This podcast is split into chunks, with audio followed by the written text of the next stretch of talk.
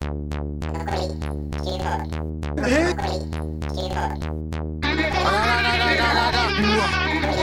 りよくいくよ残り9ホール本田圭佑です残りコリコリ9ホール残りコリコリ9ホール何かが何かが何かが何かが残り9ホールはい、えー、ナインホールズのゲロツベです。ニツですナインホールズラジオ第81回です。よろしくお願いします。お願いします。えー、まずは、明けましておめでとうございます。ああそうなるのか、はい。新年初。初めてですね。ちょっと年末年始ね、我々もちょっとバタバタしてて、全然撮れてなかったんですけど、うん。はい、まあちょっとようやく落ち着いたというか、まあ通常通りに戻ってきたという感じなので、うん。まあちょっと今後はね、また週1ペースで撮っていきたいなというところなんですけど、えーっと、まあ本当に最近の話というか、先週末の話うん。なんですが、えー旅行に行ってきまして、そうね。はい、もうほんと一昨日だね。一昨日そうだね、うん。金曜日土曜日で1月の1920ですね。はい。に、えー旅行に行ってきましてですね。うんと神戸に行ってきたんですがまあちょっとその話をねもうホットなんでしようかなというところですね、だまあちょっと順を追って話していきますかね。はい。えーっと、まあ、まず、1月の19ですね。1月19日に、えーまあ、朝、えー仙台からですね、飛行機に乗って、神戸に向かったわけなんですけど、うん。えーまあ、スカイマーク乗ったの初めてだったんだけど、なんか結構、思ってたより全然普通だったなというか、なんかもっと狭いんだと思ってた。勝手に、あその格安航空というか、そういーう、そうだよね。普通の JAL とか ANA とかよりは安いから、うん。もっとなんかこう狭かったりとかちょっと窮屈だったりすんのかなとか思ってたけど全然そんなこともなく。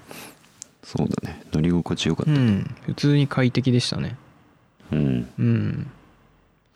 そう。でそのなんか離陸した後にその隣の席我々の席の隣の席が空いてたんですけどはい。はい3席。なんかそこに親子連れが座ってきて離陸した後にっては思いましたね 離陸した後に座ることあるんだって思って。新幹線とかならあるけど。うん。空から乗ってきたのかなって。それだけはちょっと思い出思い出というかありますね。降ってきた。降ってきたかも家しれない。ラピュタとかみたいに。これなんかあれですよね。乗ってる間ニーツ氏はブレス・オブ・ワイルドやってましたねあ今更ね。ブレワイやってましたね。うん。ずっともう何年前だ買ったの？スイッチ。2年ぐらい多分うん。前だけど、でまあやりたかったからさブレワイ流行ってたし、ゼルダやりたいなってずっと思ってたから。うん。ソフト買ってたんだけどまあ放置してましたね。まあいい機会だしと思ってだからさそう飛行機の中で初プレイするっていううん。なかなかいない。大体こうやってるゲームを飛行機の中で そのやるって感じだと思うけど。うん。初プレイ飛行機の中っていうなかなかね珍しい。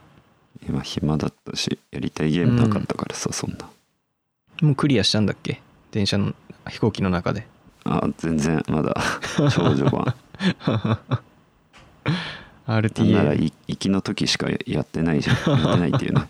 帰りはやってないし、昨日も今日もやってないし。行きも途中でやめてたしな。あまあねもうなんか疲れてきちゃってやってたら。ちょっと酔うよね。頭痛くなって揺きてやめれたうんしんどいなと思っうん。てこれ、まあ俺もちょっとなんか前日あんま寝れてなくて行きはうん。寝てましたけど。うんまあそんな感じでね結構もうあっという間に神戸空港に着いて。そうだね。予定より早く着いたみたいだから、そうだね。だったからまあその後神戸空港からえーまあポートライナーですね。我々何回も乗りましたけど神戸空港とかそう三宮駅をこうつなぐ電車ポートライナー、うん、でなんかモノレールに近かったうね、イメんそうだね。そんな感じの乗り物に乗って三宮まで行ってで三宮からまあ我々のホテルに近い駅元町駅というところですね。うん。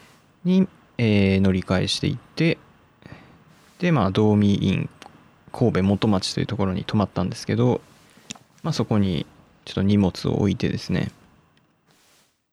でそこからもうすぐ近くのインダスレイというですねあのーカレー屋さん南インドカレーのお店に行きましたね。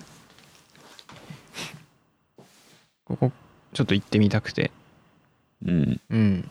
行けたんですけどまあ良かったですね。なんか。そうね。思ってたよりちょっと若干不安はあったけど俺個人的には、そうねまあ。俺も大丈夫なのかなってちょっと思ってた いやでも行きたいって言ってたから、うん。まあその気持ちをね尊重したいなとも思ったしまあカレーはカレーだしなんとかなるかなと思って食ったけど、まあ全然普通に美味しかった。ねなんか。スパイシーだったけどあ美味しいね。うん。スパイス効いてるけど辛すぎずね。食べやすい感じのそうね。味でしたね。うんちょっとあんな俺なんとかちゃんとああいうでかいの初めて食ったけどさ、いや本場のインド料理屋の。はいはいはい。いやでかかったね。でかかったねあれ。いやあれさ大変だったね結構。よく食ったなと思ったよ。結構お腹いっぱいになったね、うん。そうそれをまあ食べてまあようやくね本格的にちょっと神戸を楽しみましょうという感じでえーまあその後ねどうしようかみたいな。その夜の予定だけは決まってたんだけど。そうね7時からまあちょっと飛んじゃうけど。まあね。ナンバーグランド花月通称 NGK でね。大阪にちょっと行ってお笑いを見ようという予定だけは決まってたんですけど、あのそうね。その間何するか決まってなくて。で2時間ぐらい空いてたのかそうだね23時間ぐらいあって。3時間。うん。だね。なんかもうダルビッシュミュージアムに次はもう行きましたね。そうね。うん。本当は2日目に予定組んでたやつだったけど、うん。もう全部1日目にねうん。前倒しして。まあ行きながらあのー神戸の街とかも見ながらね。そうね。ちょっと歩きつつ、うん。まあ、ホテルからも30分内ぐらいで着けるぐらいの距離で歩いてうん。そんなに遠くなかったんですけど。そうだね。うん。いやなんかびっくりしたよね。外観見た時。ああミュージアムの？うん。ダルビッシュミュージアム。まあ発見した時がね、うん。なんつうかあああったっていう感じ なんかこうね周りに馴染みすぎてて。そうねまあダルビッシュミュージアムはそのこの後に行った北の偉人館っていうその海外風の建物が多いエリアの近くにあるんですけど、なんダルビッシュミュージアム自体も海外の建物というかどこの建物なんだあれは？まあでもあの通りというかうん。坂道沿いにあったけどさ、うん。あのダルビッシュミュージアム自体。うん。あそこら辺がもうなんか北の偉人感ほどではないけどちょっとうん。徐々にちょっと洋風になっていくようなそうだね。雰囲気があったよねあそこは。おしゃれな。洋風というかなんかイスラム的なれか。まあそれこそダルビッシュのそのイランだっけ？ダルビッシュって。ルーツは。まあなんねかそっちの方の建物みたいな。イメージでしたけど。なんかそれが急に出てきて。まさかこれがダルビッシュミュージアムだとは思わない外観。なんかもう本当に旗でね認識したからねね。俺らは。ダルビッシュの旗があって。あこれじゃんってなったね普通にビルだと思ってたからさ俺。うん。ビルのまあ1階というかなんかそのビルの中にあるそのミュージアムだと思ってたから。そこびっくりしたなまず。まあちょっと奥まったとこだったね。うん。なんつうか。まあそれでね中を中に入って、まあ、ダルビッシュミュージアム見たんですけどまあ良かったですねダルビッシュミュージアム。そうだね。そんな、まあ、広いわけじゃないけど、うん。1階に全部まとまっててうん。1階2階にあったのか忘れたけどなんか非常に見やすくまとまってるなっていう。ね。ダルビッシュがこう小学校の頃から今のこうメジャーリーガーになって、まあ、活躍するところまでの、まあ各そのなんだ優勝したトロフィーとか賞状とか、まあ、その時使ってたグローブとか野球道具とかみたいなのが飾ってあってで一つずつなんかこうコメント書いてあったりとかうん。ダルビッシュのこう名言みたいなのが書いてあったりとか。ね。あげるような感じで。そうそうそう。まあそんな感じでね。いけば歴史がわかるという、うん。ダルビッシュの。そういう展示でしたけど。なんかちょっと普通に感動したな。すげえなって思っちゃったな。あ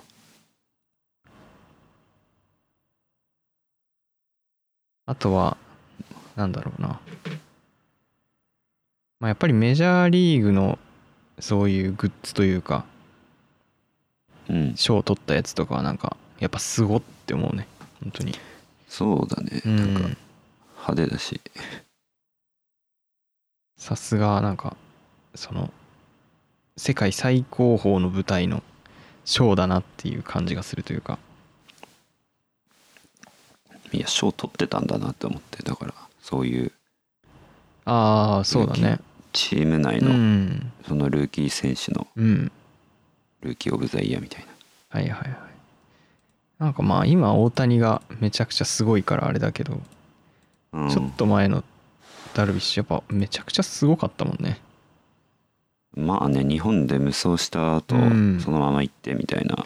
ねシーズンでだって300近く三振とか取ってたもんね。うん大谷行く前はまあ一番トップだったかもしれないな、うん。そのメジャーリーガーといえば。日本人メジャーリーガーの中で。そうね。一時期こう岩隈ダルビッシュみたいなあたりがサイ・ヤング賞の候補とかに入ってたりとかもしたもんね。うん。まあそんなのを見つつでまあメインはねダルビッシュとの対戦ができる シミュレーターですよね。そうだね。うん。3球勝負の。3球勝負。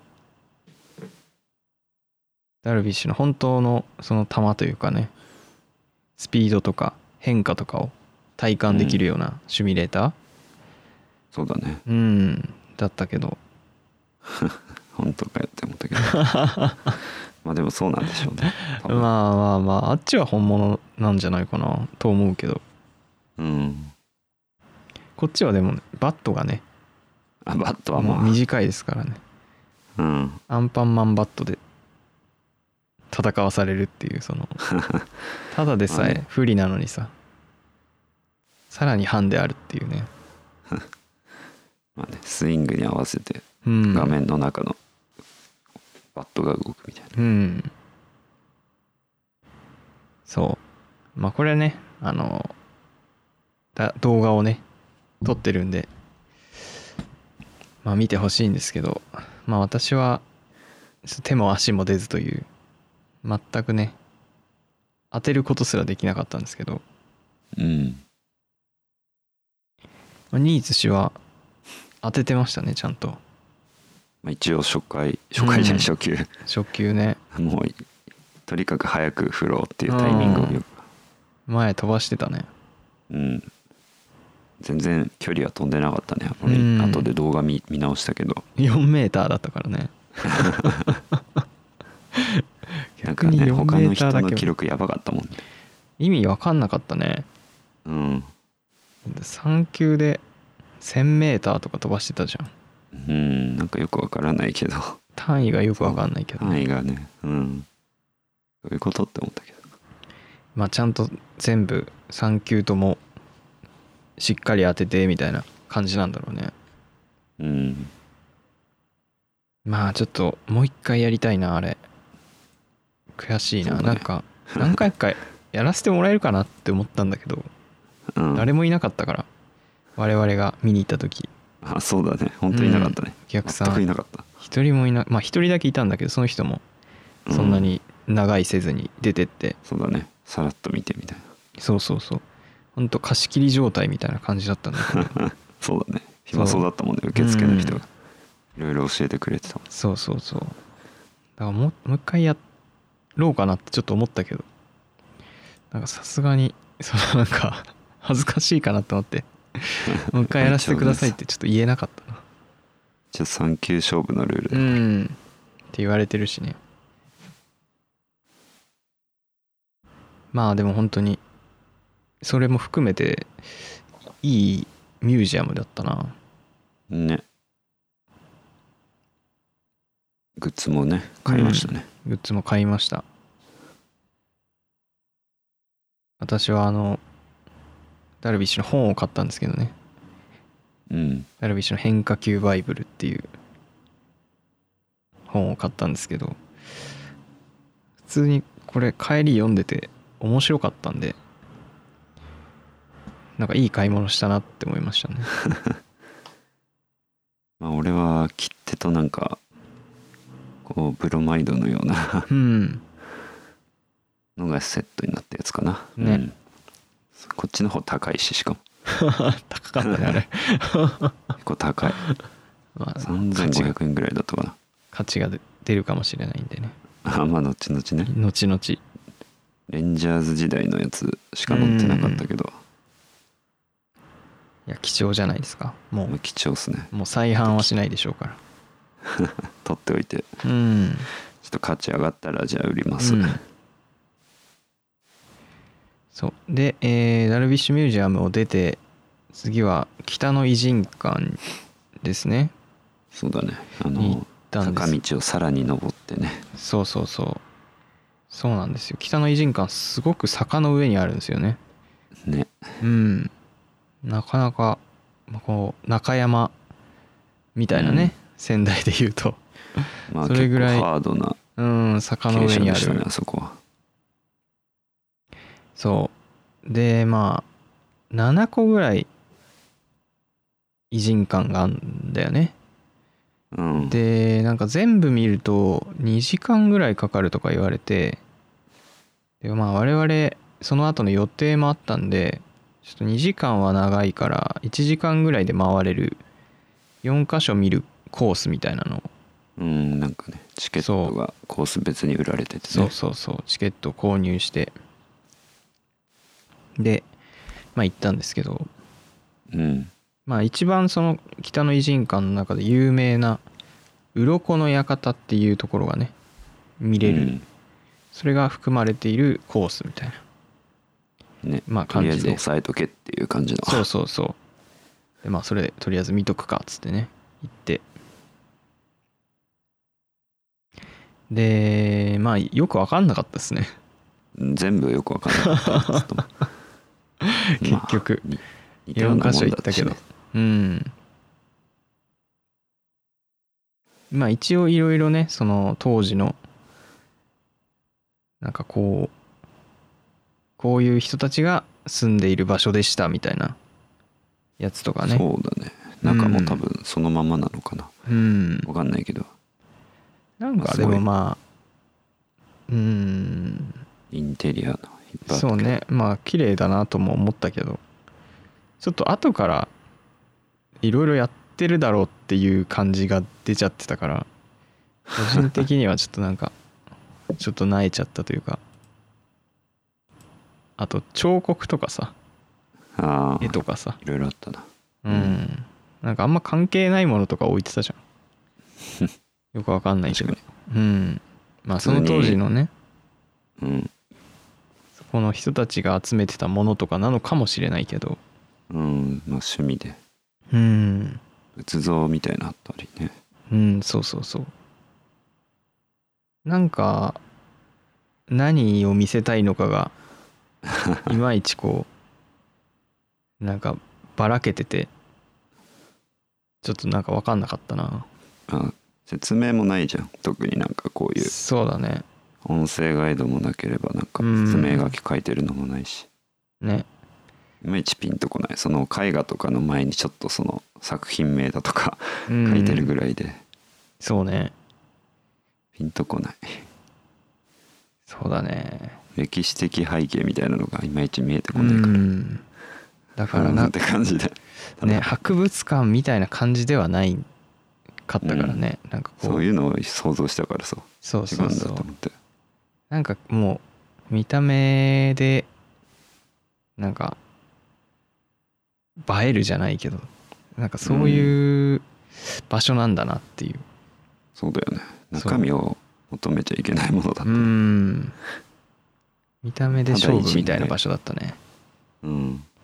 ちょっとこ偉こは人の館だらけだった。うただの。ん。それだけ。ちょっとよくわからなかったね。ちょっと残念でしたね、ここは疲労だけが残りましたね。本当に。坂道に登り続けて。坂登り階段か。うん。そう。まあでここを見終わってえーまあ神戸を一旦後にして大阪に行ってですね。えーっとまあお好み焼きをねうんああそうだね。まあ、食べたいということで事前に予約してた。萌え木という店に行って。5時半頃か。うん。そうそうそう。食ってね。美味しかったですね。いやーあれめちゃくちゃうまかったね。うん。ネギ焼きだっけ？そうそうそう。好み焼きとなんかネギ焼きというねこの萌え木のおすすめのメニューを頼んで。まああとあれか。海鮮塩焼きそばも食べたんですけど、いや全部美味しかったね。全部美味しい。うん。なんだろう。まあ結構頼んでるように見えるかもしれないけど一個一個がそんな大きすぎないから、そうだね。まあ分けて食ったけど。うん。ちょっと腹8分目ぐらいで終わったかなってもうちょっと食い,、ね。食いたかったなっていうのは正直あったけど。まあちょっとその後ねお笑い見るっていうのもあってちょっとこうそうそ全軸では食べなかったけどね。うん。う、うん、ちょっとギリギリになっちゃったかなって感じで、ギリ時間も。ネギ焼きはなんか初めて食べたけど。あれ美味しかったねな。すごく。なんかなんて言ったらいいのか分かんないけど。そうだね。なんか風味だとかうが、ん。なんか煮込みもつ煮込みみたいなやつをこう焼いたみたいな。うん、閉じたみたいな感じの。出汁がイメージなのかな。なよくわかうんない、んいやめっちゃ酒に合う。美味しい料理でしたね。いい店だった。そうね。いやほんとよかった。うん。でえーっとその後難波グランド花月に行ってお笑いを見て。えー、どうでした？これ。初めての。あナンバーグランド花月はいやーなんかもう普通のなんつうか映画館で映画見るみたいな。うんうん非常にまあなんだ家族連れとかも多かったしさ。うん。おじいさんおばあさんとかそうだね。いろんな、まあ、老若老若男女いろんな人がいて。うん。やっぱあれだね大阪の人にとっては生活の中にすごい溶け込んでるというか。そうだね。なんかこうもっと格式高い感じなのかなってちょっと思ってたけど、もっと立派なホールをイメージしてた、見たらそうでもないというか意外と親しみやすい劇場というかね。そういうイメージだったね。もうちょい堅苦しい感じかなって思っちゃったうよね、ん。もっとホールって感じなのかなと思ったそうけどそうそうそうそんなことはなかったね。全然全然。結構びっ気楽くりしにほんと見れて。たんだけどあのー後ろの方とかで見てる人たちはなんかお酒飲みながらとか見てたね。あマジで？へうん。え。なんかお酒の缶とかがそのうん。席にあったから、あら。あ別に飲みながらとか見てもいいんだと思って。へえ。弁当食べてる人いたしね。うん。いいんだそんな飲食して。みいいってぽいまあそんなこう親しみやすい感じでしたけど、うん、ねネタ自体とも面白かったですね。面白かったですね。うん。出てたのがさやか愛知友の会スーパーマラドーナなんだっけグロー。グローとあとラフ次元か。あラフ次元も出たなプラン9あそうだね。ザプランないネタはこんな感じか。そうだね。まああの12時間ある中で最初の1時間ぐらいか、あとの1時間がまああの吉本新喜劇。うん。でしたね。でしたね。うん。なんかまあネタか。ネタはまあもちろん全部面白かったんですけど。うんプラン9がやっぱめっちゃ面白かったっすね。まあ唯一コントだったね。うん。プランだけ。どそれ以外漫才で。うん。いやーなんか6人のコントっていうかまあコントって生で見るとやっぱ面白いなと思うな。ああ、うん。確かにね。まあ新あれだね。喜劇もコントみたいなもんだし。うん空気階段もうん。見に行った時、やっぱすごい迫力というかうん。なんか生々しさを感じて面白かったね。動きがあるのが面白いというか、しかも6人だからなんだろう。他の人が喋ってる間も他の人が何かしてるみたいなのがああ結構面見白かった。よねいろんそうな人そうそう。みんなちゃんと一人一人その自分の動きみたいなのをうん。サボらずやってるなっていう。そうそうそうそう、うん。今ボケてるとか今喋ってるやつ以外のねフリーのやつらもちゃんとリアクション取ったりなんかしてるってそうそうそう。実は。それがなんか面白かったな。だね、まあ、新喜劇にもそれは言えてることだけど。うん。気になったのがね。うん、なんかあのカバンがめっちゃ薄いっていうああはいはい。ところでしたね小道具の、まあプラン9のネタがちょっとまああれサラリーマンたちだったからねそうそうの役役が。みんなビジネスバッグを持ってるんだけど。うん。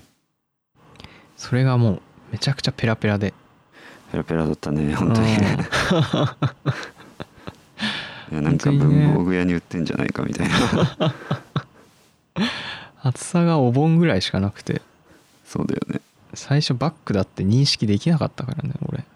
ね朝声声なんかなんつうんだろう脇の下に挟んでるそうぐらいのそうそう感覚じゃなかった。なんでこいつお盆持ってんだろうってずっと思ってた。そうなんだよね。なんかただの黒い四角いものを持ってるだけみたいな。うん。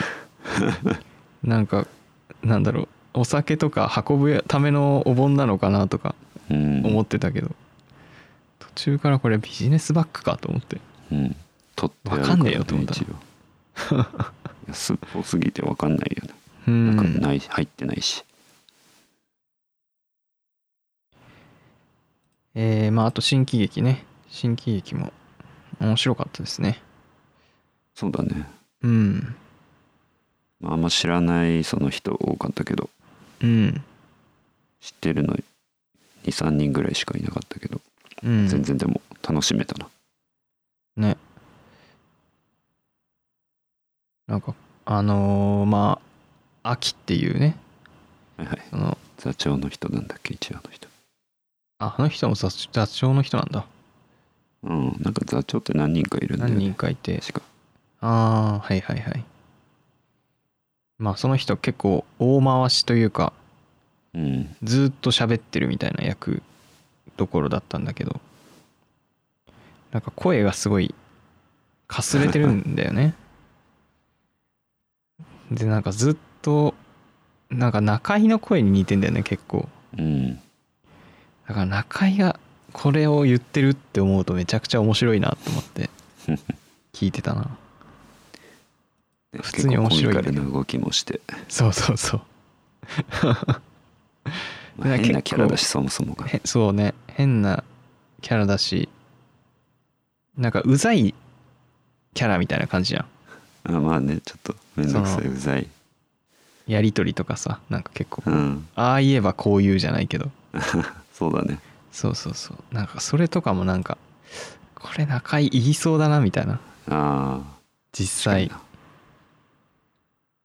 中居みたいだなってちょっと思いながら見てた面白かったな。うん。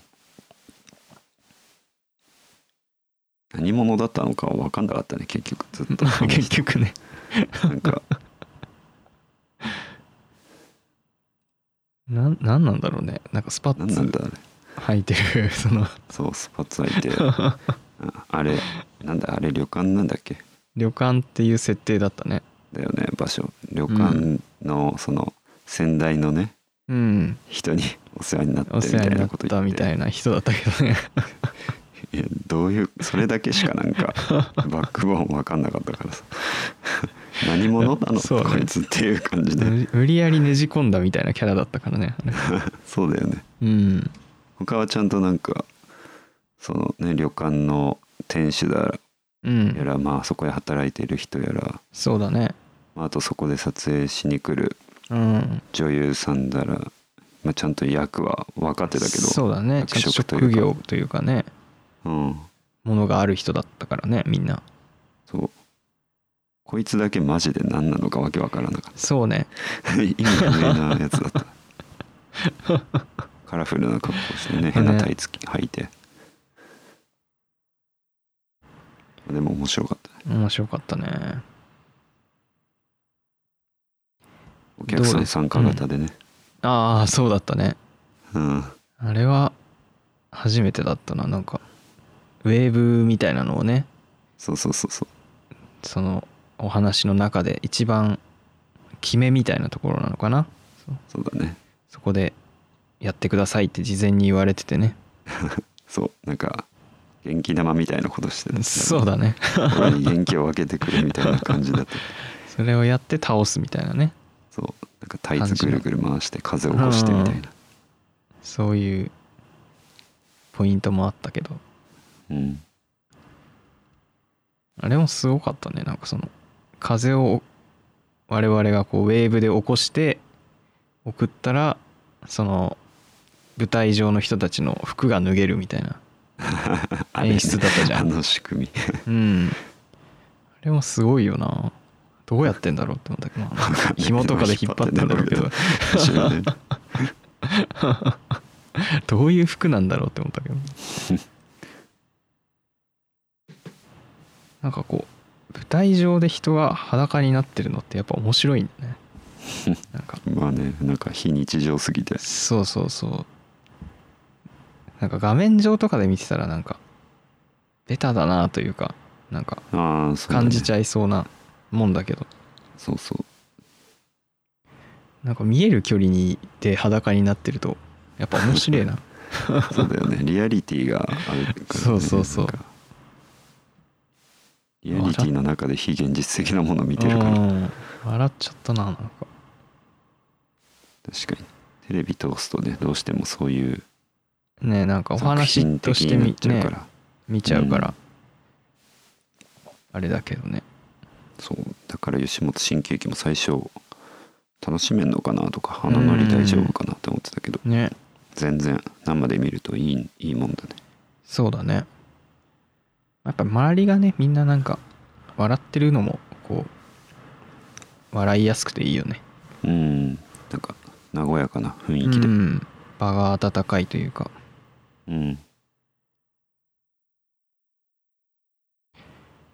ニース氏はどうですか？なんか念願のというか見たいって言ってい言ったわけですけど。あまあ。うんなんか印象に残ったのとかありました？かな？念願ってほどでも別にないんだけどまあ行ったみたいなっていう思ってただけで。いやまあなんだろうな。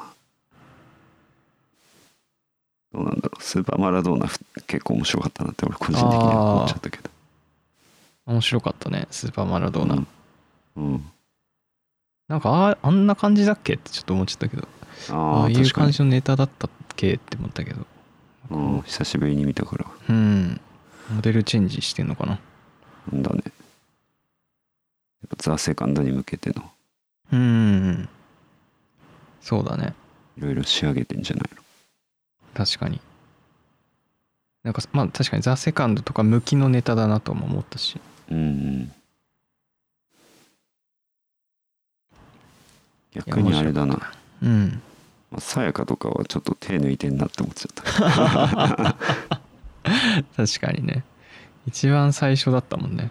そ早く帰りたかったのかもね。う まあちょっと期待外れでした。まあ次の日朝早いとかねあるだろうからね。まあお忙しいでしょうけど。このあと東京移動とかね。うん。うんいろんまあな芸確かに人見たいなって思ったねやっぱ。あの場所。で、うんそうだね。また行ってみたいって思っちゃったな。うん。結構安いじゃん。安いよね。2500円だもんね。うん。ああとこいつを言うの忘れてた。ごめん、うん。MC ああ そうだね。一番盛り上げてたんじゃないかっていう、う実は森保バンバンビガロってやつがんね。大道芸人。やってたけどそうだね、うん。ジャグリングだとか。そうね。まあいろいろやってね。うん。いやー普通にすごかったからね。すごいしやっぱうん。分かりやすく盛り上がってたね、ね。おおってなったし。おおってなるし、うん。まあ、なんかうまくこっちがなんか思ってるところを外してくるみたいな。そうだね。笑いとかもありつつ。うん。あと子供とかが結構はしゃいでたじそうだね、ゃん、うん。このお客さんとのやり取りみたいなのもそうそうそう。なんか上手だったね。ちゃんと拾ってね。うん、なんかいいなって思った。ライブ感があってさそうだね。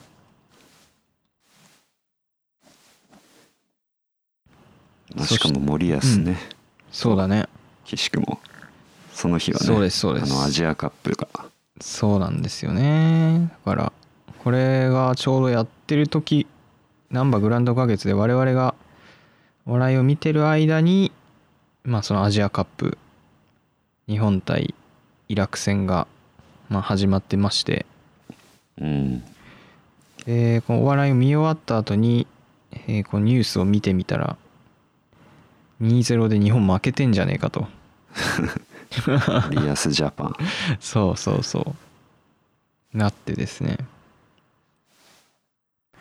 でまあ帰りの大阪から神戸に帰るしあの電車の中で TVer で見てたんですけどうん。まあ結局1点しか返せずに結局負けてしまって。ね。うん。残念でした。ね。この日の森保はね悪い方の森保だったと。うん。主役はバンバンビガロの方だった。そうね。いい方の森保はバンバンビガロだったとうん。いうところでしたね。そう。初めの方はダメだったね。尻上がりに上げてきたの。うん。そうですね。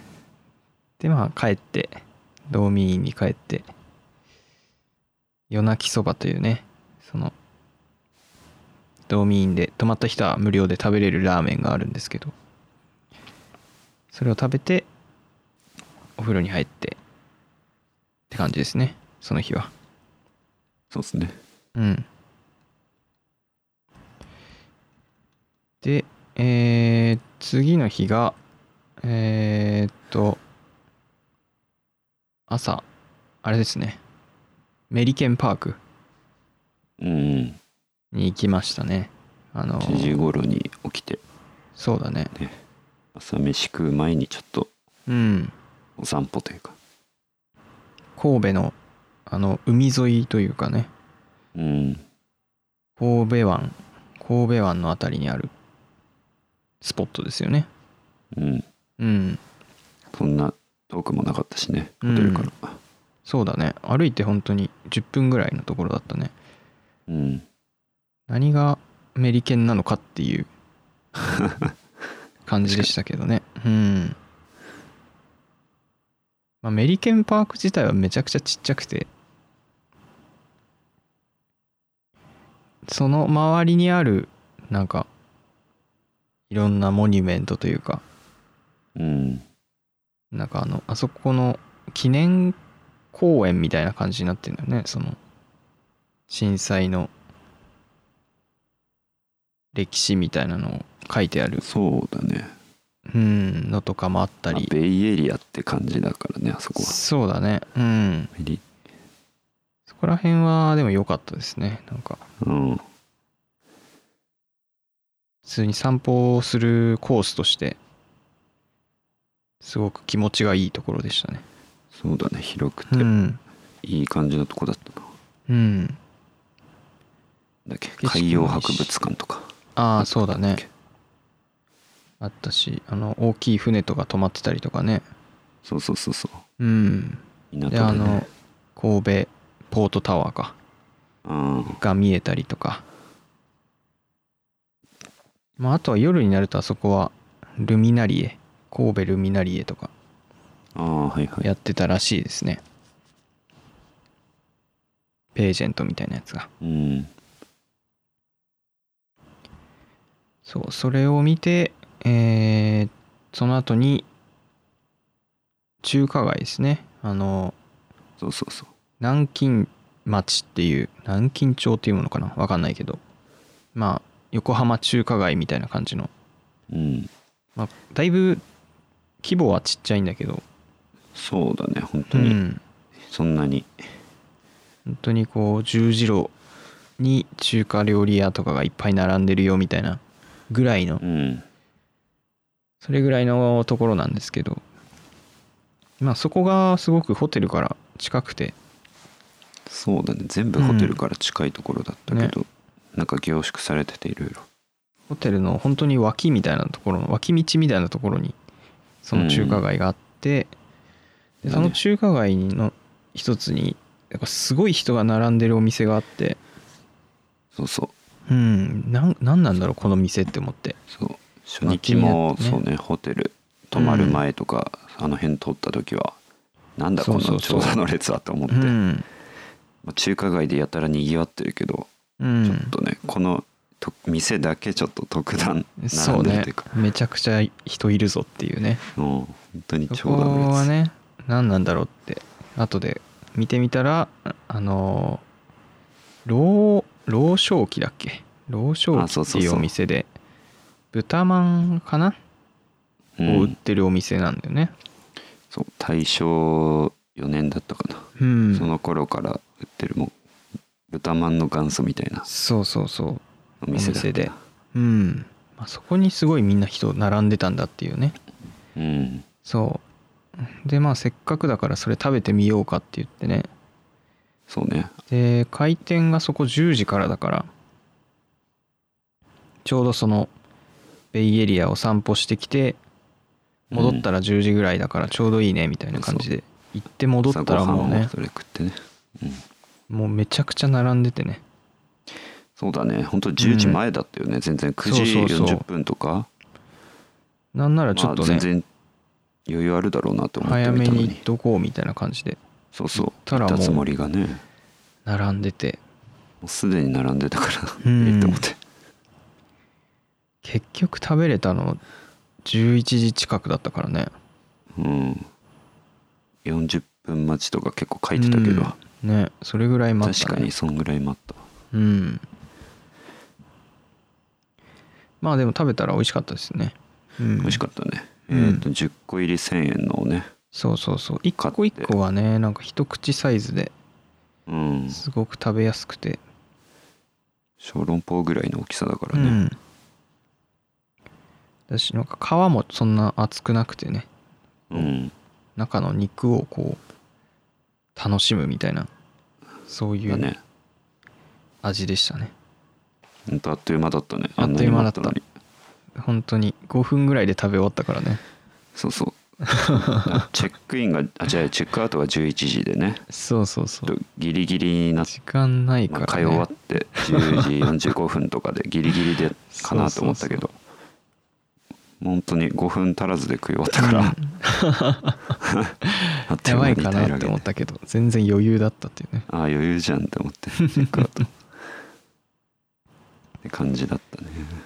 そう。でその後チェックアウトをしてんでそうここかこの後何しようか全然決めてなくて。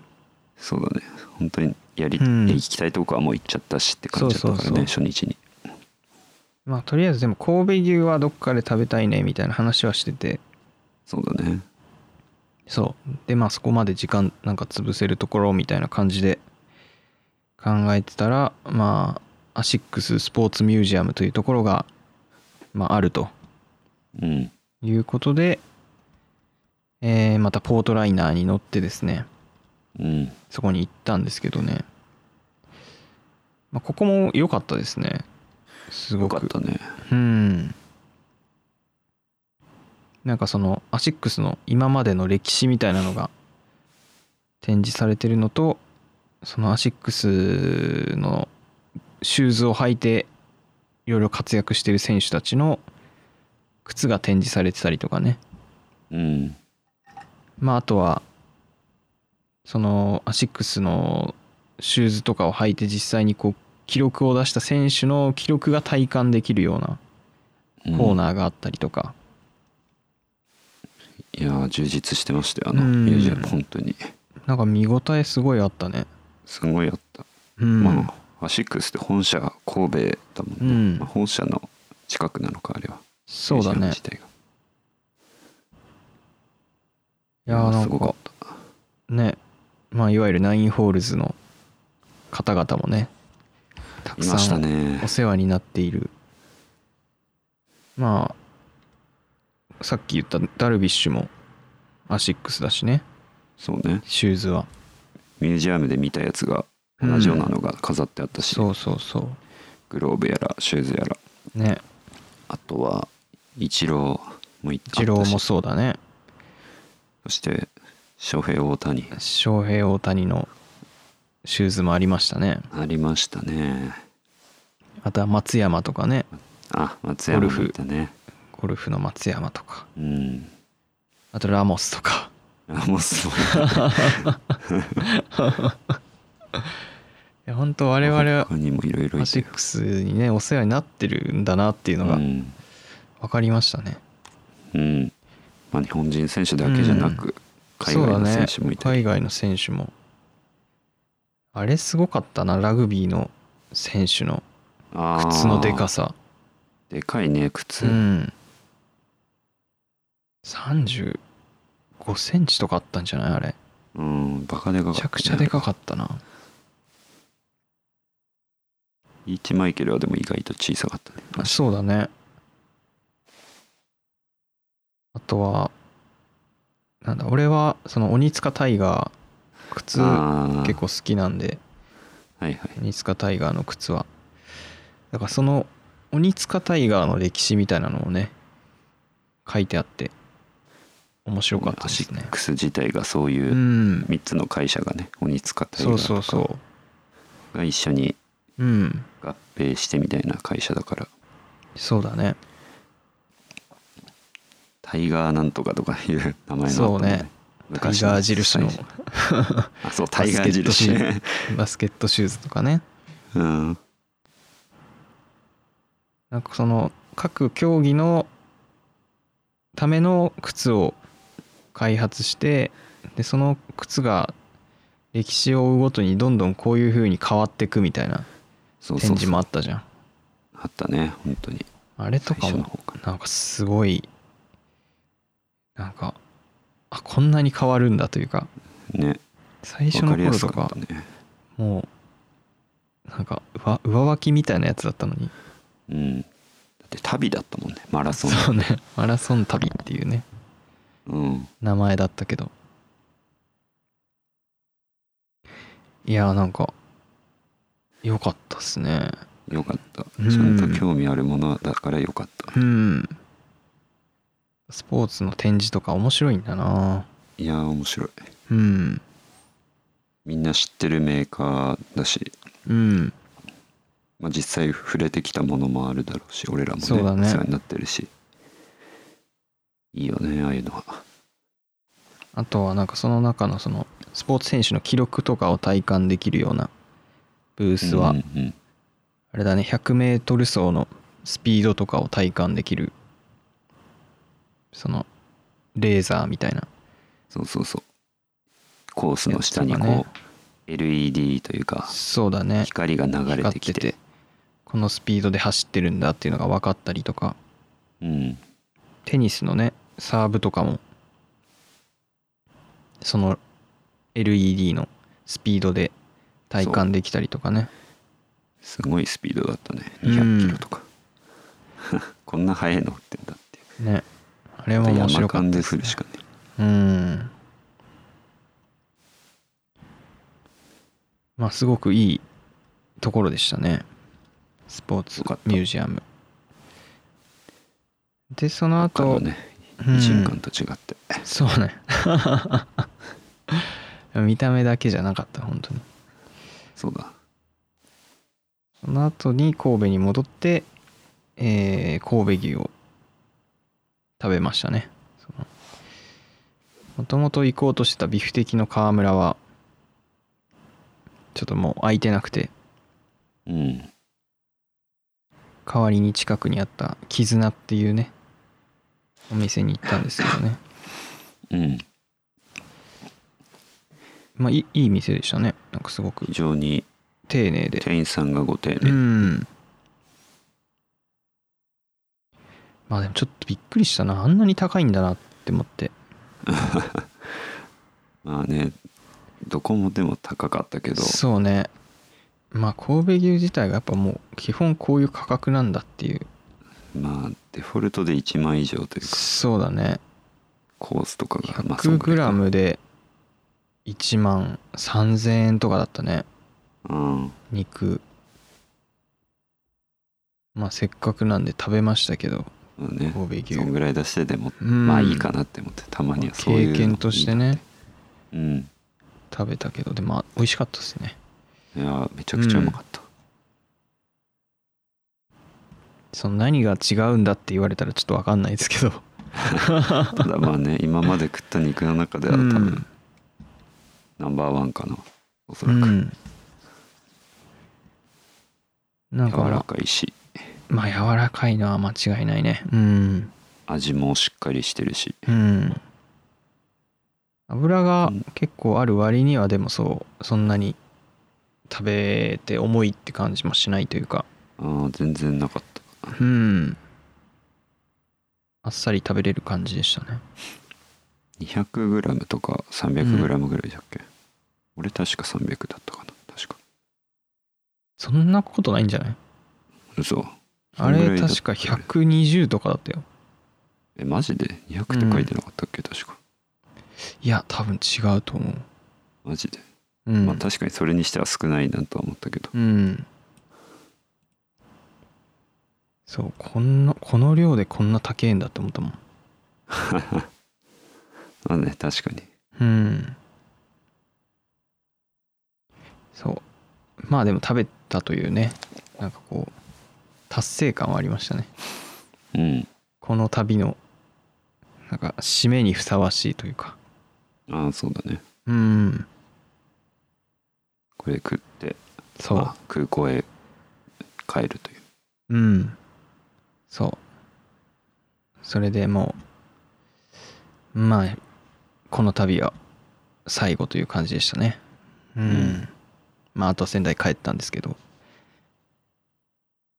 いやー。なんかあっという間だったね。そうだね意外と、うん。結構移動が多かったというか。うん。結構やること詰め込んだし。まあ結構疲れたけど。うん。まあ楽しかったですね、うん。まあ、特にこうやっぱダルビッシュミュージアムとアシックスのスポーツミュージアムは。面白かったね。あれはいいとこだったね、うん。ほんとこう期待してなかった分こうより面白かったというか。そうだね正直ダルビッシュとかの方もまあ、うん。メインの感じではないだろうなっていうまあそうね。ダルビッシュと名前だけで言ってるところがあったから。なんか大したことないんだろうなってちょっと思ってたけど。そう。うん。まあ人によっちゃそう思うのかもしんないけどまあまあまあ。まあ好きな人が行くとやっぱ楽しい場所なんだなと。そうだね。思いましたね。いやーまあよかったね神戸。ちょっと。よかった。うん。街並み自体がやっぱいい感じの。ねなんかね港町で。ガヤガヤしてない。うん。落ち着いた街でしたね。ねなんか同じ関西でもうん。違うなっていう大阪とかと、うん。そうだね。落ち着いてるし落ち着いてる上でなんか結構こういろんなその街によってここのエリアはこういう雰囲気なんだみたいなのとかなんかこうんういろんな文化が入ってる。まあそれこそ偉人がね入った影響なのかもしれないですけど。うん。うん。なんかいろんな文化がある。あって。まあそういう街でしたね。うん。